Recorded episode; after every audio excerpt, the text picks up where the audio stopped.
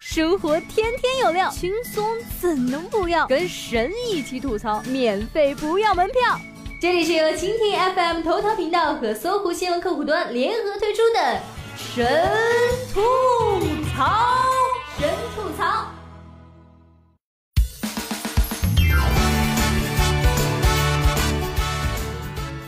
Hello，大家好，欢迎收听本期的神吐槽，我是冉冉。要说年纪大了之后啊，对季节的感受力明显增强。这不，还没秋分就喝不了凉水了，一喝就拉肚子。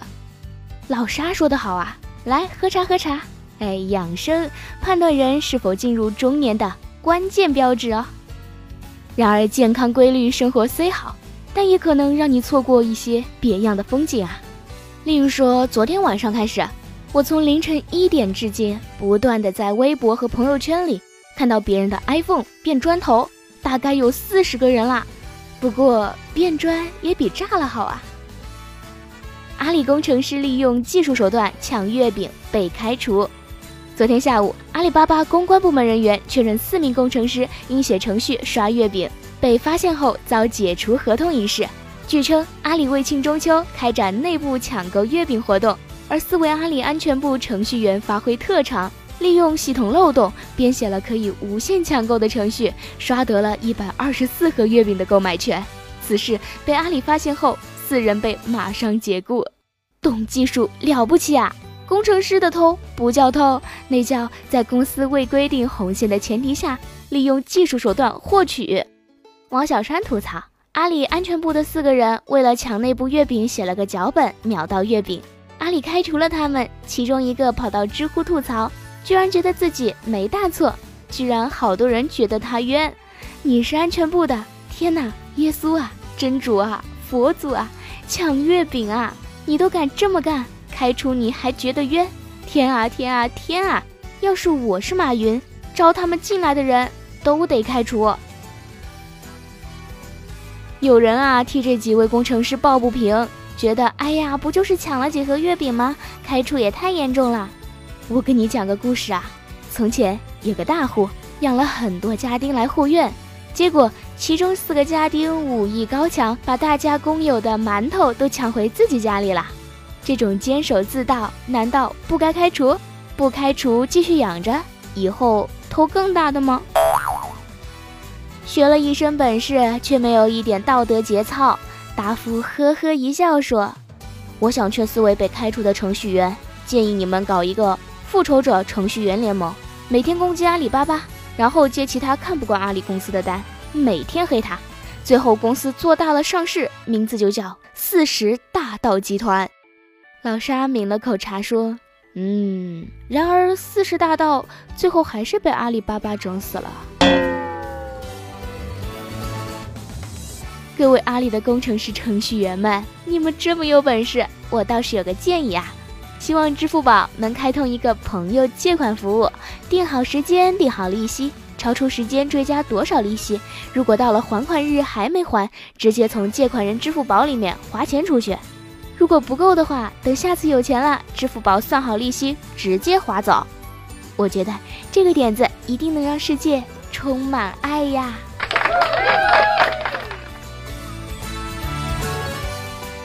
最近可能是秋天到了，人也深沉了许多。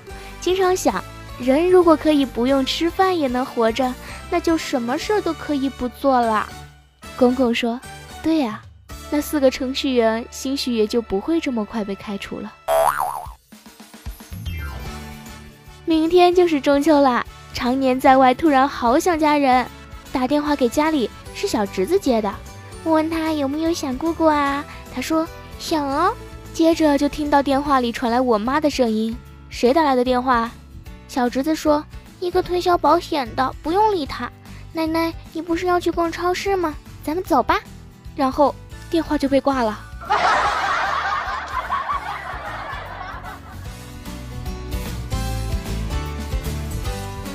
心塞呀！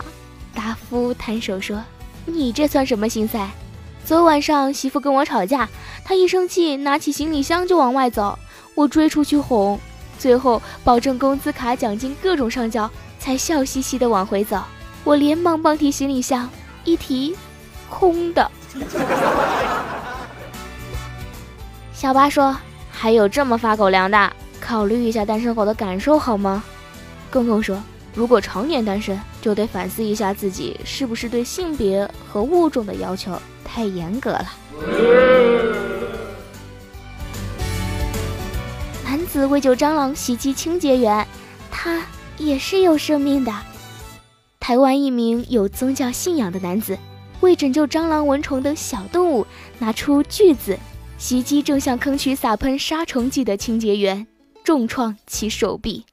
报道称，涉案男子姓尤，二十三岁，经医院诊断后证实证实智力低下，并有忧郁症等心理问题。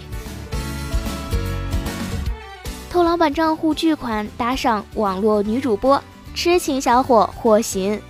为了讨女主播的欢心，二十一岁的小伙周某常常在直播网站上一掷千金呐，采用将老板的微信账号内的款项转入自己账号的方式，共计盗得四十二万余元，部分用于购买昂贵的虚拟物品送给网络女主播，部分用于自己的吃喝开销，最终以盗窃罪一审判处其有期徒刑十年。正在啃鸡腿的小八有话要说。还以为是个励志故事呢。老沙抿了口茶，淡淡的说道：“快播已经认罪，其他有色直播平台也必须认罪。”婷婷说：“早就说过，上帝不会亏待痴情的人，他都往死里整。他是怎么知道老板的转账支付密码的？老板居然有这么多私房钱，老板娘知道吗？”鸳鸯大盗邦尼和克莱德是抢劫男女，今天出庭。邦尼和克莱德是上世纪三十年代美国一对鸳鸯大盗的名字，参与抢劫银行，犯下多宗罪行，最后被美国警察击毙。今天，荷兰法庭也开审了一宗夫妻合谋抢劫的案件。荷兰媒体把两人称为“荷兰的邦尼和克莱德”。当年，他们在 A 地入屋抢劫，抢去了女户主的手表和钱包。接着又在 B 地入屋抢劫中打伤了男户主，并调戏和声称要强奸女户主，在 C 地将一名高龄老人的黄金和银器骗走，又在 Z 地抢劫没成功，打劫就打劫，还不忘秀恩爱，这都出双入对啊！这剧情不拍成电影都浪费啊！婷婷和小八代表单身狗们向你们致敬，用自己的前程和生命来秀恩爱，敬业呀！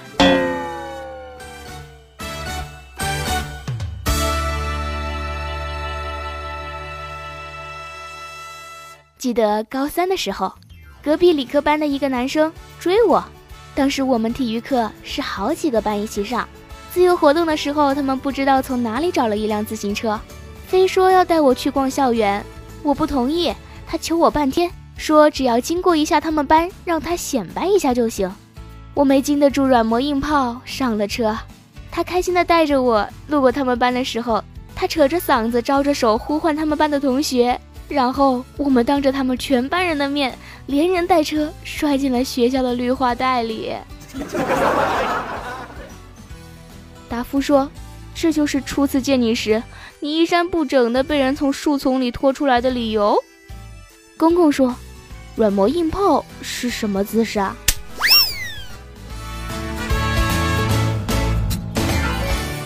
外国男子决定上网把老婆给拍卖掉，换一辆捷豹。英国男子 Simon 那天觉得身体不太舒服，向老婆求救时却被无情漠视，不悉心照顾，还说我无病呻吟。妈的，这老婆我不要了，放易拜上拍卖了算了。这货居然真的在易拜上煞有介事地发布了一条拍卖老婆的信息，这么一来二去，拍卖价格居然被抬到了六万五千八百八十八英镑。哎。我老婆差不多能换一辆捷豹了耶！商品描述是这样的：一个老婆待售，不是新的，但状态不错。出售原因：我已经受够了，希望有人比我配得上它。优点：外观状况极佳，有几项厨艺。缺点：时常发出噪音，只有你买来许多闪亮的金属制品才能安静。厨艺。有时会送你进医院。条款细则：一经出售不得退货，欢迎出价，接受交换，但要更年轻。有意向的各路买家纷纷提问：它的排气量怎么样？有多重？如果能做成四十公斤培根的话，接受交换是吧？我这有一只骆驼，不知道您是否有兴趣呀？这位卖家拍卖老婆玩的挺溜啊，不知现在是否明白了生命的可贵呢？韩国教授。当心被别国学走了我们的僵尸精神。韩国大学朴教授近日表示，《釜山行》这部电影暴露了韩国强大的原因：韩国人就算变成僵尸，都比美国人变成僵尸跑得快。嗯，此处参见，行尸走肉。正是这种勤奋的精神，让韩国近几年飞速发展。朴教授担心这种僵尸精神被别国拿去组织会议、研讨学习，从而超越韩国。如果生活中出现末日剧情，记得要和几种人组队：颜值较高、看起来像是主角的人，有武力值的胖子、疯子以及极度自私的人。和这几种人组队呢，生存率会有所增加的。如果能在一开始就把人群中最自私的人捅死，生存率翻倍。被僵尸袭击是一种怎样的体验呢？在这个时代，个人的任何悲剧都只有一个原因，他。不够努力呀！特朗普白宫附近开酒店，一晚两万美元即将开业。美国共和党总统候选人、地产大亨唐纳德·特朗普十二号在首都华盛顿新开了一家酒店，名为特朗普国际酒店，套房一晚两万美元，距离白宫只有几个路口，堪称全美最豪华的酒店之一。酒店前身是建于1988年的老邮局大楼，高96米，是华盛顿市区的第三高楼。要的就是这种拼搏努力的精神，住不了白宫，也能住在白宫的边上。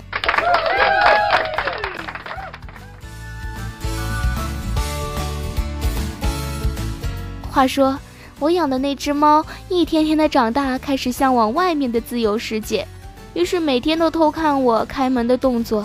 猫的学习能力很强，真怕它哪天学会开门和别的猫私奔了。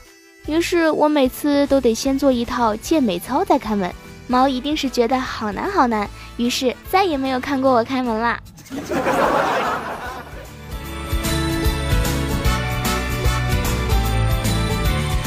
好了，本期的节目就是这样了，欢迎关注微信公众号“狐狸罐头”。获取神吐槽独家传送门，还有一大波精彩内容等你打开。我们下期节目再见吧！